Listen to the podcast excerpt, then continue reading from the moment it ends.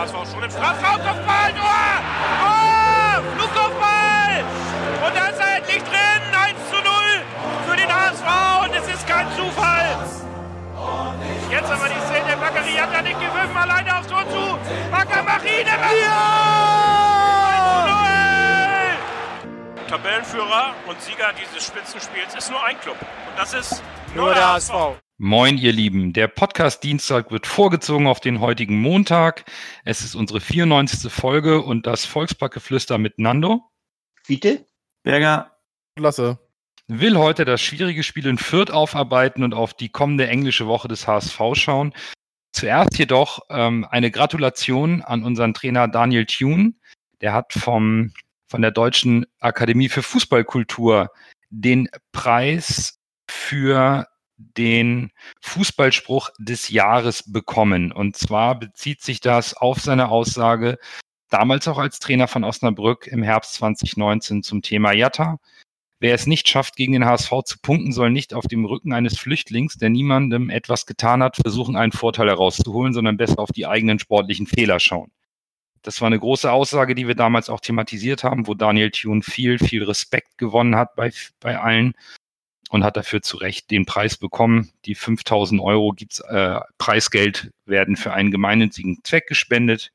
Herzlichen Glückwunsch an unseren Trainer. Und dann kommen wir zu den nicht ganz so guten Nachrichten vom HSV. Leistner äh, wird zwei Spiele gesperrt für seine Notbremse. Duzia konnte heute noch nicht trainieren, da sieht es noch nicht so gut aus mit der Schulter. Leibold, Wagnumann und Kinzombie trainieren zwar wieder, laut Tune sind sie aber auch für Mittwoch keine Option.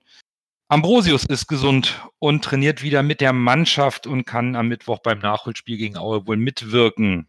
Alles ein bisschen dünn, personell in der Defensive, aber wir schauen mal auf das Spiel in Fürth. 1 zu 0 Sieg.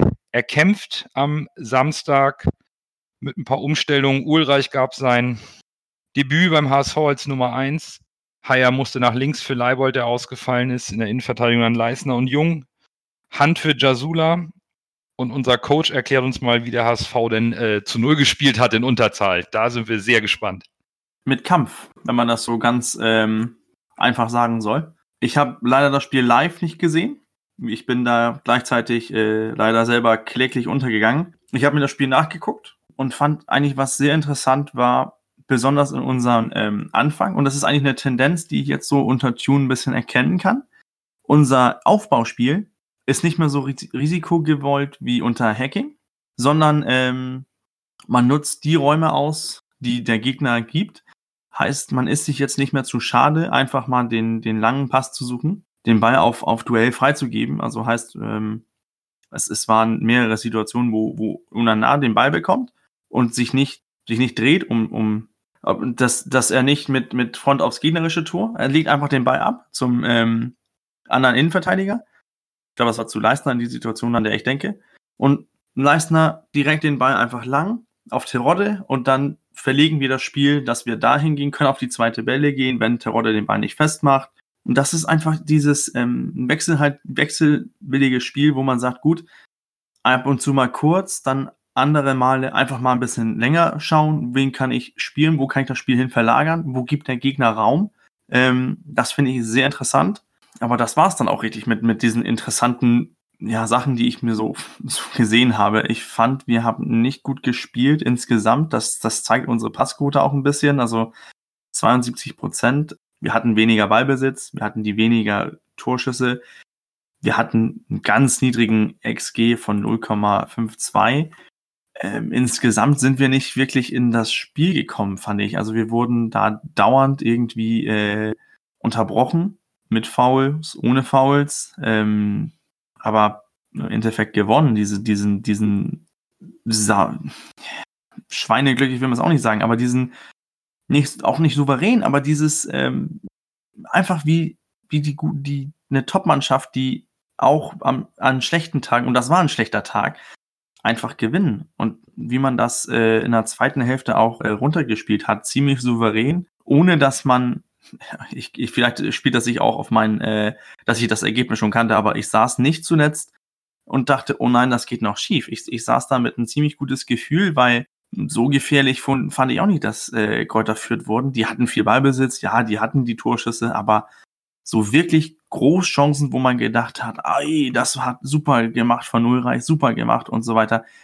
Das hat man nicht gesehen. Und bis zur Aus, äh, zum Platzverweis von Leistner war das Spiel ja auch deutlich ausgeglichen. Das sieht man auch ganz deutlich an dieser ähm, XG, diesen XG-Graph, dass bis zur bis zum Platzverweis von ähm, von Leistner sind wir fast gleich. Und dann steigt er nur für Fürth an und ein bisschen für den, für den HSV. Aber so wirklich nervös war ich, war ich nicht. Und, und so, wir haben es den Gegner schwierig gemacht, mit, mit ähm, kompakt gestanden, haben nicht viel zugelassen. Und das muss man auch können. Ich, das ist, muss man können, aber müssen auch äh, besser spielen können.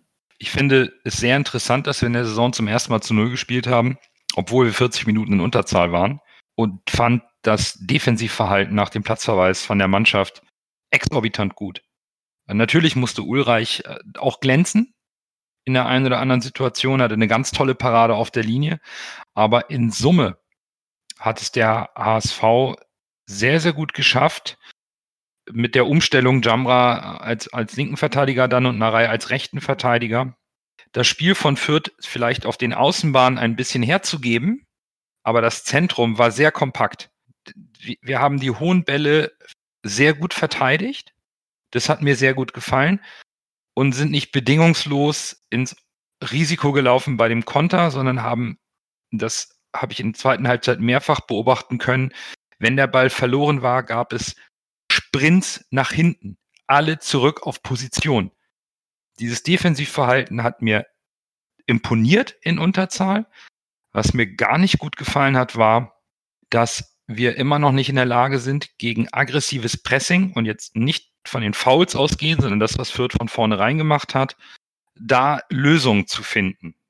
Obwohl wir mit Aaron Hunt einen Spielgestalter mehr auf dem Platz hatten als sonst, hat mir das nicht so gut gefallen. Da, das hat auch Tune jetzt gesagt, da muss ein bisschen mehr spielerisches Element kommen, mehr, mehr Passsicherheit.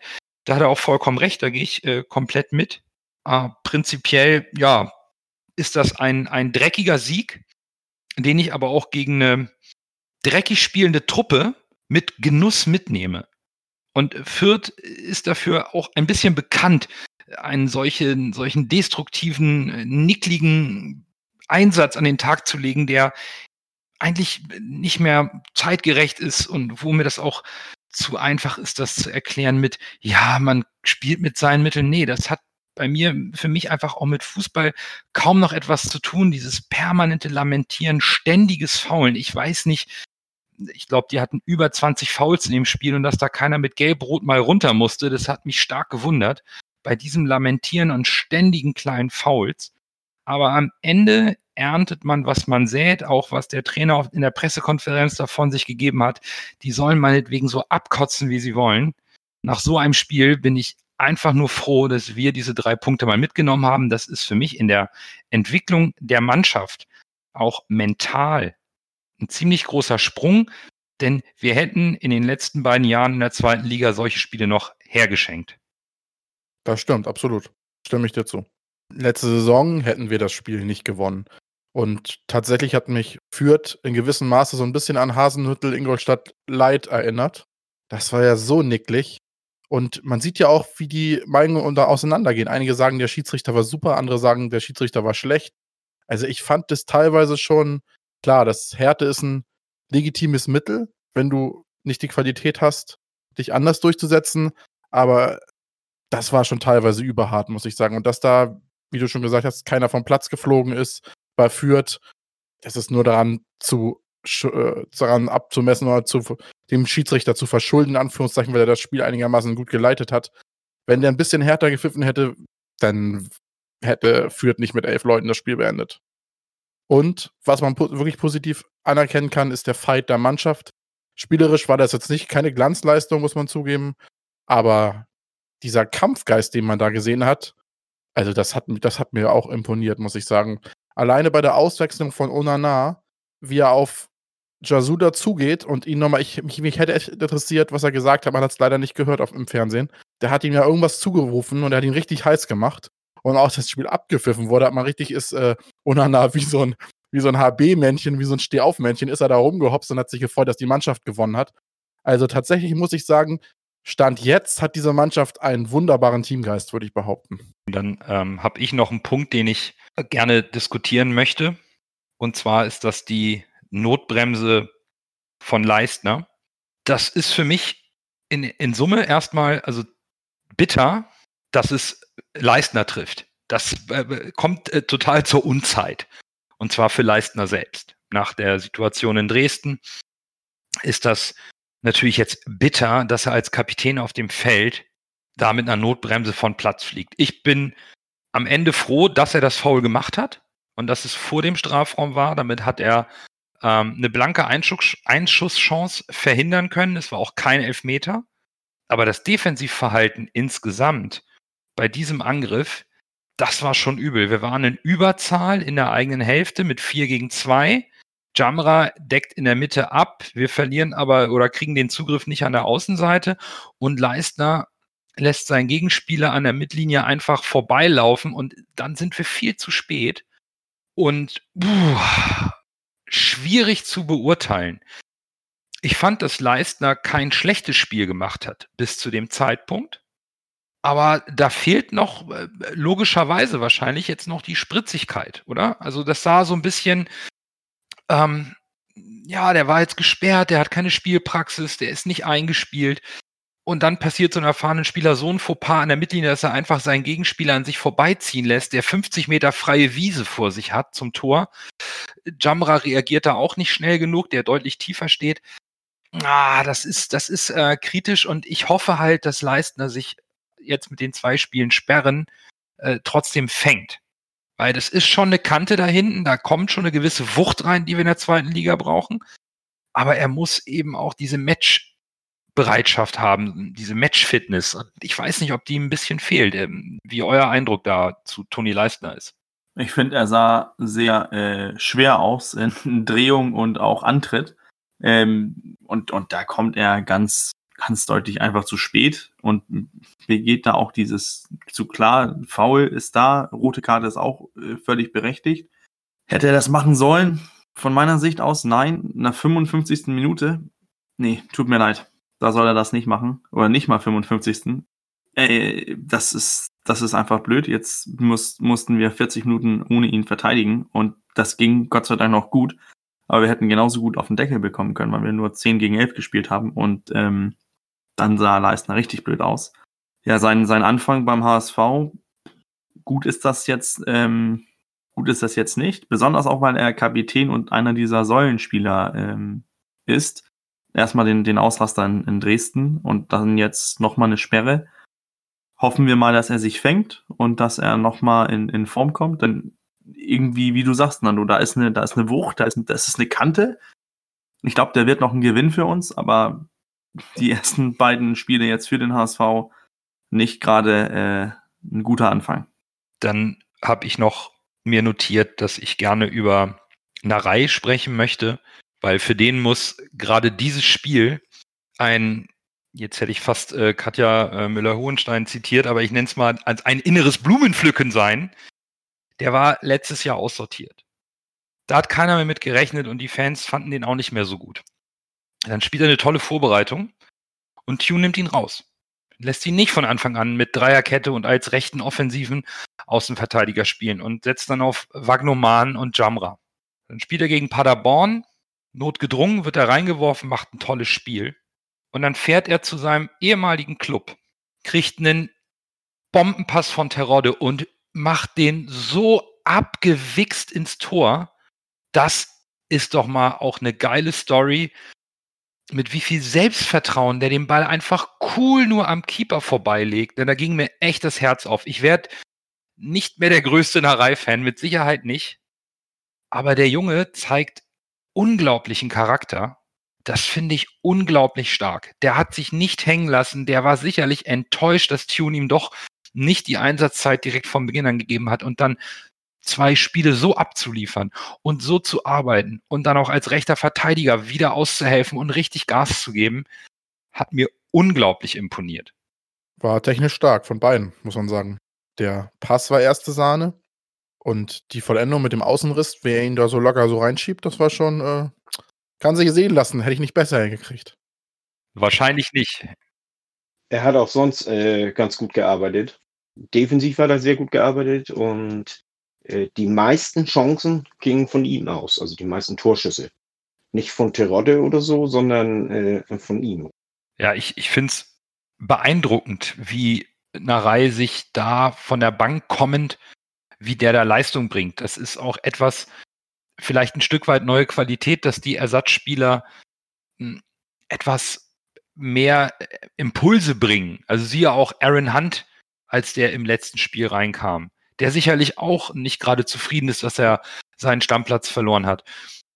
Oder jetzt ein Narei. Ähm, da, da, das ist jetzt alles sehr früh in der Saison, aber es ist, das sind so Kleinigkeiten, die so ein bisschen die Hoffnung schüren, dass unser Trainer, dass Daniel Thune tatsächlich diesen psychologischen Effekt etwas besser im Griff hat, ohne äußerliche Einwirkungen, die eine Mannschaft zusammenschweißen, wie im letzten Jahr diese unsägliche Jatta-Geschichte, sondern dass Daniel Thune durch von sich aus, durch seine Arbeit und seine Art des Coachings es schafft, hier ein Mannschaftsgefüge entstehen zu lassen und die Spieler mitzunehmen. Das gefällt mir außerordentlich gut, denn die Spiele haben wir jetzt alle nicht äh, haushoch gewonnen und souverän. Das waren knappe Ergebnisse. Es begann mit einer fiesen Klatsche im Pokal. Und ich sehe da irgendwo Stück für Stück immer in kleinen Mannschaftsteilen oder bei einzelnen Spielern Schritte nach vorn, die mich verhalten positiv stimmen, wie zum Beispiel auch Manuel Winsheimer, wo wir natürlich alle wieder die Hoffnung hatten, und der erinnert mich äh, von der Art, wie er spielt, an einen jungen Spieler, den wir vor zwei Jahren äh, haben gehen lassen, der sich bei mir im Freundeskreis den Namen der epische Waldschmidt verdient hat, weil er bei uns irgendwie nur als Talent kann, aber dann gegen Wolfsburg das entscheidende Tor macht, 2017. Und das ist so ein ähnlicher Spielertyp und ich hoffe, dass wir mal in der Lage sind, ein solches Talent so zu entwickeln, wie es dann Freiburg mit Waldschmidt gemacht hat.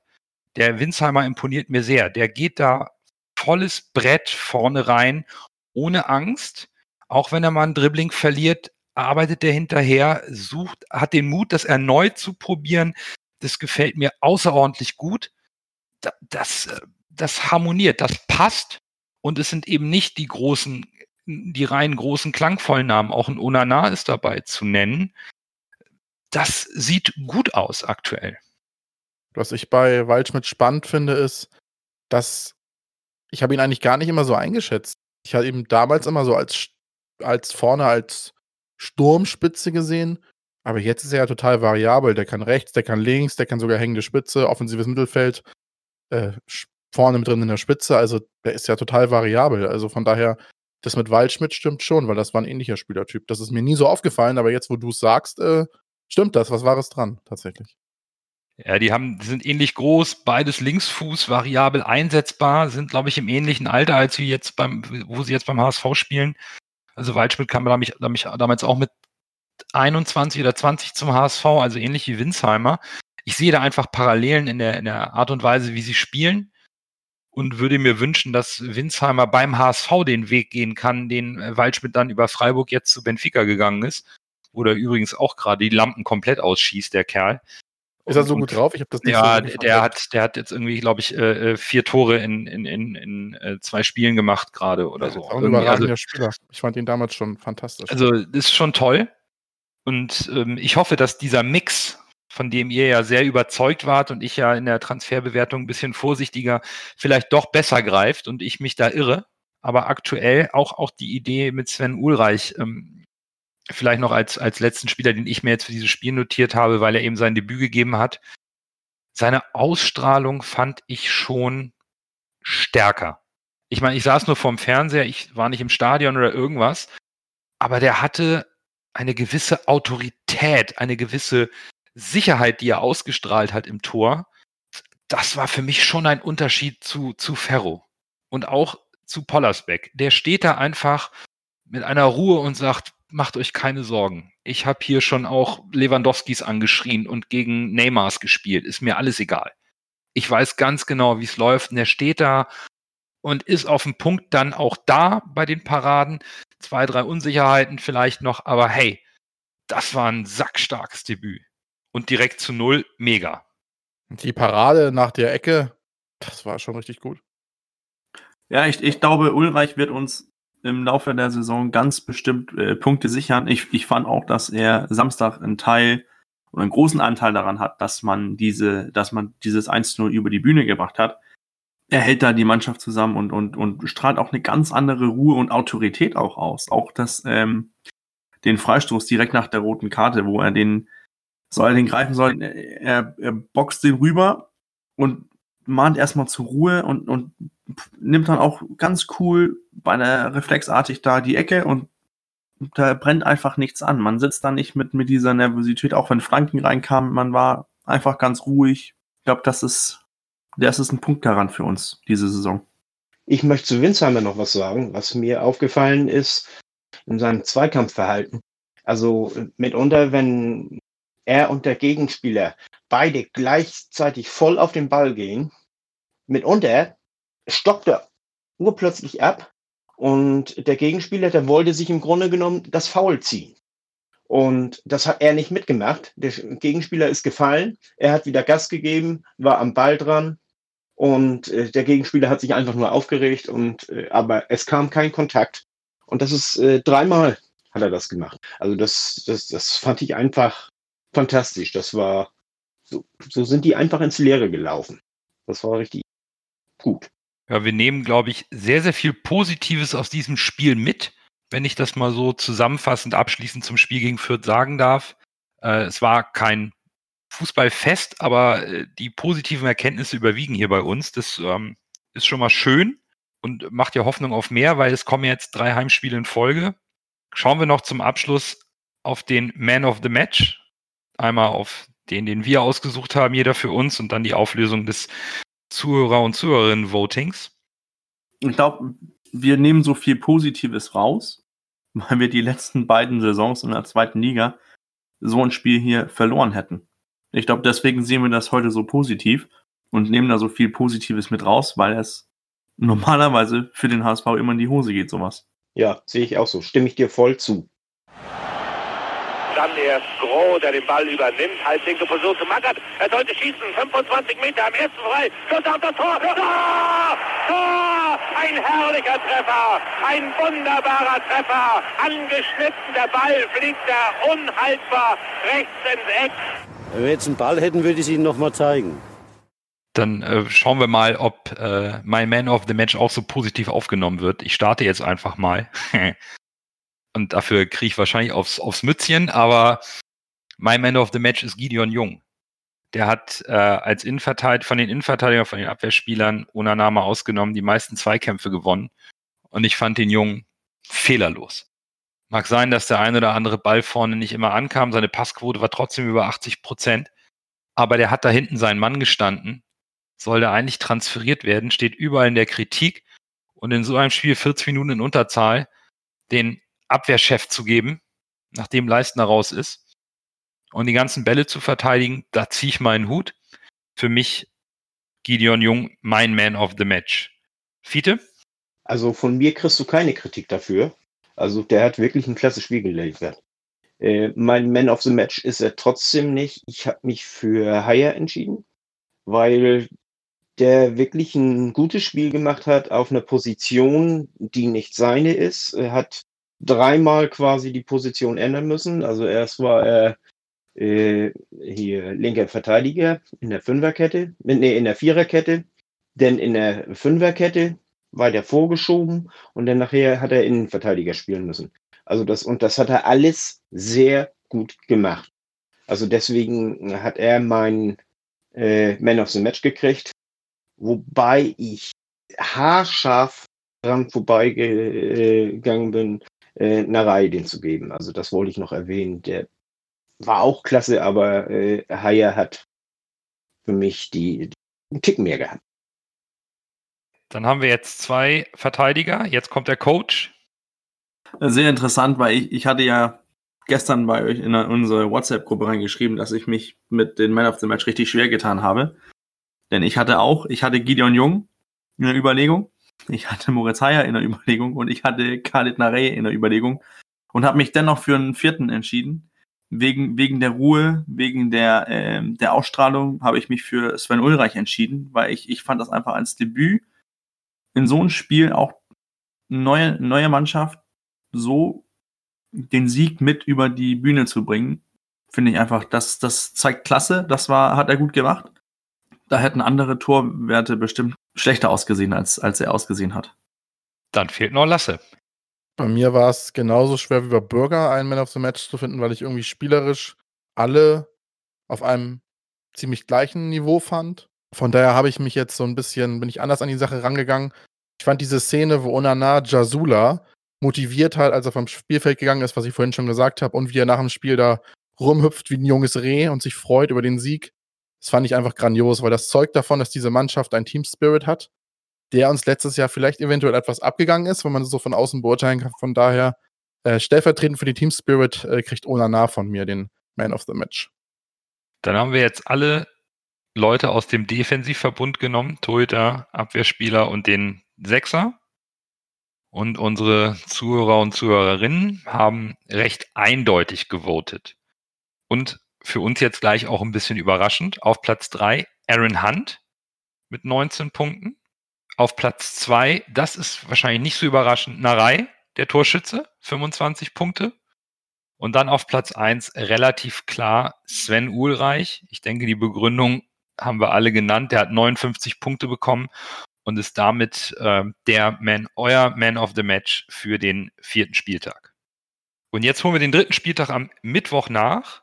Aue kommt hierher und durch die, durch den ansteigenden ähm, Inzidenzwert können nicht viereinhalbtausend Zuschauer in Stadion, sondern noch tausend hat der HSV vorhin bekannt gegeben und auch alle schon per Mail informiert. Wir haben eine kleine englische Woche. Samstag kommt dann noch Würzburg. Da ist die Verlosung für die, für die Tickets auch noch auf Donnerstag verschoben worden. Deswegen sprechen wir heute erstmal nur über Aue. Die stehen auf Platz drei. Fiete. Und wir haben, sind ein bisschen gebeutelt und haben diese etwas mehr Belastung. Wie geht man das an gegen Aue? Die kennen wir ja nun schon. Ja, Aue spielt äh, bekannt, äh, vor allen Dingen äh, erst recht, wenn man weiß, dass Schuster der Trainer ist, hinten drin stehen. Dann versuchen sie auf Konter zu spielen. Das äh, werden sie auch gegen uns machen. Und da müssen wir aufpassen. Und es wird dann sehr schwer, äh, dieses Abwehrbollwerk zu knacken. Ja, also Aue hat zwei Siege, ein Unentschieden, sechs Tore geschossen, zwei kassiert, sind unangenehm, waren auch letztes Jahr zu Beginn der Hinrunde oben mit dabei. Am Ende lassen sie dann ein bisschen nach. Ist sicherlich jetzt nicht der dankbarste Gegner am Mittwoch. Rein von der Form her, die beide Mannschaften haben, dürfte es ziemlich umkämpft werden. Ähm, ich bin, bin gespannt, wie Tune da die, ähm, die Rotation reinbekommt. Er muss erneut umbauen. Er hat Leistner nicht. Er muss umbauen. Er hat keine Wahl. Ich denke, viel wird er nicht umbauen. Ähm, kommen wir ja vielleicht gleich nochmal auf, wenn wir unsere Aufstellung machen. Aber das wird für mich ein sehr, sehr schweres Spiel, wo ich mir äh, aktuell nicht sicher bin, ob wir das hinbekommen. Und der HSV ist aber immer für Überraschung gut und wahrscheinlich wird das dann eindeutig. Aber aktuell habe ich großen Respekt vor Aue. Und ich habe so ein bisschen bedingt durch die Vergangenheit in der zweiten Liga die Sorge, dass unsere Truppe sich denkt, nach drei Siegen, das läuft schon. Auf der anderen Seite bin ich mir sehr sicher, dass diese drei Siege, da die nicht irgendwie durch herbe Klatschen gewonnen wurden, schon richtig eingeordnet werden kommt, also der, der Spirit im Team stimmt. Allerdings stimmt der bei Aue auch und wird sicherlich schwer zu spielen sein und Aue wird uns nicht den Gefallen tun und äh, groß aufmachen. Die, die lassen den Gegner spielen und setzen ihre Nadelstiche. Da werden wir defensiv sehr, sehr, sehr konzentriert spielen müssen. Da dürfen wir so ein, so ein Konter wie äh, zur roten Karte von Leistner, den, den, sowas müssen wir dringend unterbinden. Wie würdest du denn aufstellen, Coach? Jetzt mal rein von der ganzen Personalie. Wie, wie spielst du, wenn du Mittwoch Aue hast, Samstag Würzburg und die Woche drauf dann auch noch St. Pauli und du hast ein bisschen Abwehrsorgen aktuell personeller Natur. Wie stellst du jetzt gegen Aue auf bei so einem Gegner? Das fragst du mich heute, nachdem ich am Wochenende so untergegangen bin. Ich habe ähm, habe so den Eindruck, wie Fiete auch äh, gut geschildert hat von Aue, dass sie defensiv stehen. Deswegen würde ich mit einem 4-1-4-1 gehen. Ich würde mit Ulrich im Tor, dann würde ich mit äh, Haya links, Ambrosius, Jung und äh, Jumbo in der Viererkette spielen. Auf der 6 dann Onana. Links Jatta, dann Handkittel auf die Achter, Winsheimer rechts und Terodde als Sturmspitze. Onana soll dann der Kämpfer sein, der die gegnerischen äh, Konter unterbindet und das Bindeglied sein zu Hand und Kittel. Und die sollen dann offensiv zusammen mit Winsheimer und Jatta auch das, das Spiel äh, gestalten.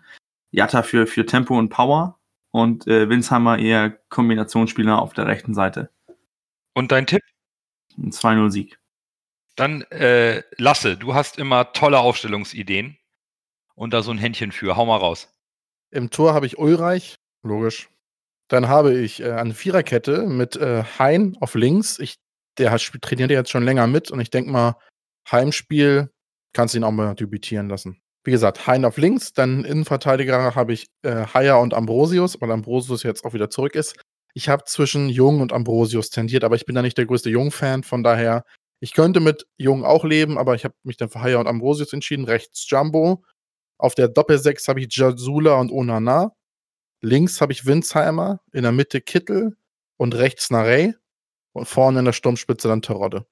Und äh, ich hatte überlegt zwischen Jatta noch links, aber den würde ich dann am Ende reinwerfen, wenn die gegnerischen Spieler wieder so ein bisschen nicht mehr ganz, der Akku nicht mehr ganz voll ist, weil dann ist es äh, Jattas perfekte Situation, ins Spiel zu kommen. Und mein Tipp ist äh, ein 3-1 für den HSV.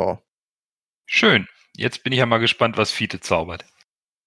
Ich habe mir viel Gedanken gemacht. Letztes Mal, als ich äh, als wir die Aufstellung getippt haben, hätte ich fast gesagt, also wie wir aufstellen wollen, hatte ich ja eine Dreierkette oder eine Fünferkette äh, aufgestellt. Und diesmal äh, spiele ich mit einer Viererkette. Ähm, Ulrich im Tor brauche ich ja sagen. Äh, den Haier auf links, Ambrosius, Jung in der Innenverteidigung und Jumbo auf rechts. Dann spiele ich mit einer Raute, Onana hinten, Jatta und Narei auf den Außen und Kittel vorne und dann Winsheimer und Terodde äh, ganz vorne im Sturm. Das ist so ein bisschen defensiv gesehen ein bisschen heikel, weil Jatta und Narei, ja, Narei geht schon, aber Jatta ist nicht der defensiv stärkste.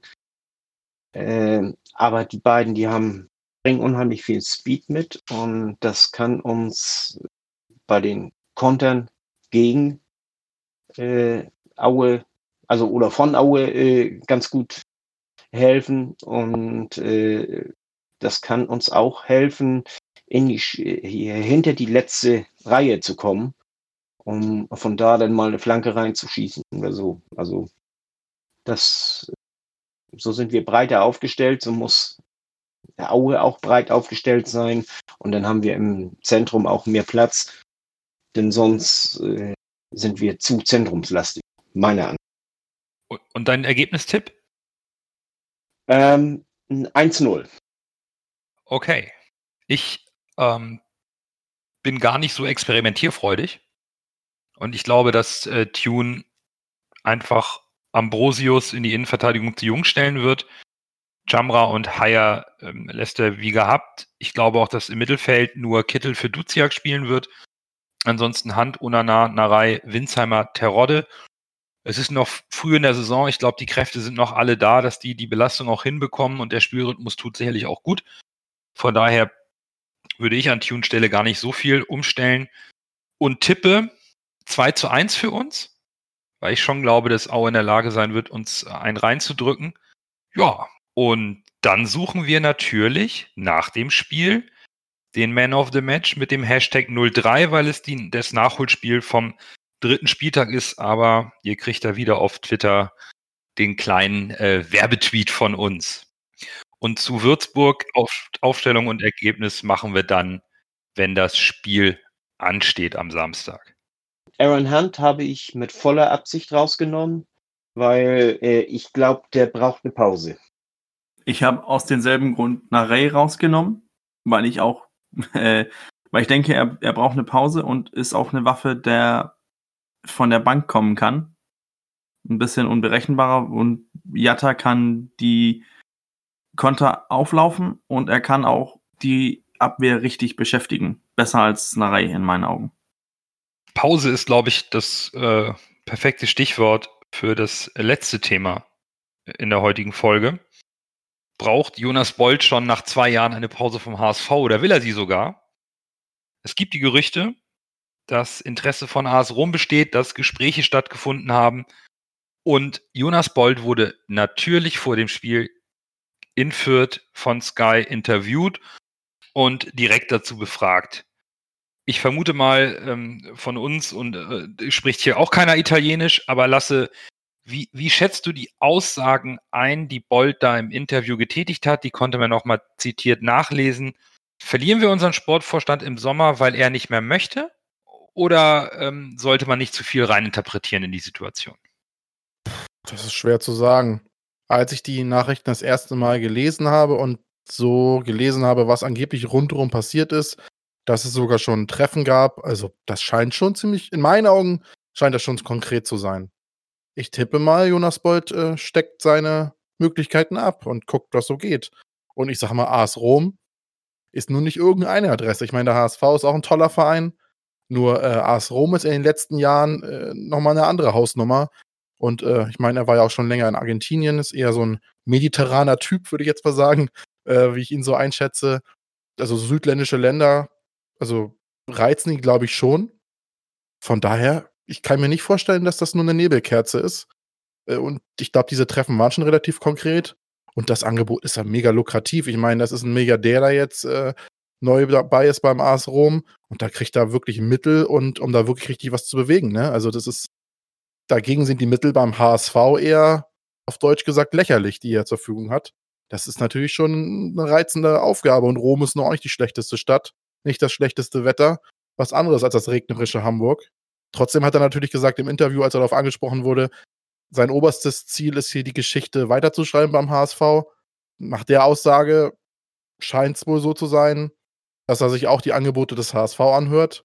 Und wie sich das jetzt angehört hat, ist der HSV bei ihm auf Platz 1. Ich würde mich aber nicht wundern, wenn AS Rom dann vielleicht das Interesse noch konkretisiert, dass das ein äh, enges Rennen wird, weil wenn ich an seiner Stelle wäre, würde ich das auf jeden Fall in, in Betracht ziehen, zum AS Rom zu wechseln, weil das ist schon, ich meine, die Roma, das ist, äh, das ist schon, schon glanzvoll. Also, und die Mittel, die ihm da zur Verfügung gestellt haben, wie gesagt, also das wäre schon eine spannende Aufgabe für ihn. Da würde ich ihm nicht böse sein, wenn er sagt, dass die Chance kann ich nicht verstreichen lassen. Ich finde den Ansatz ganz interessant, ähm, den du da wählst.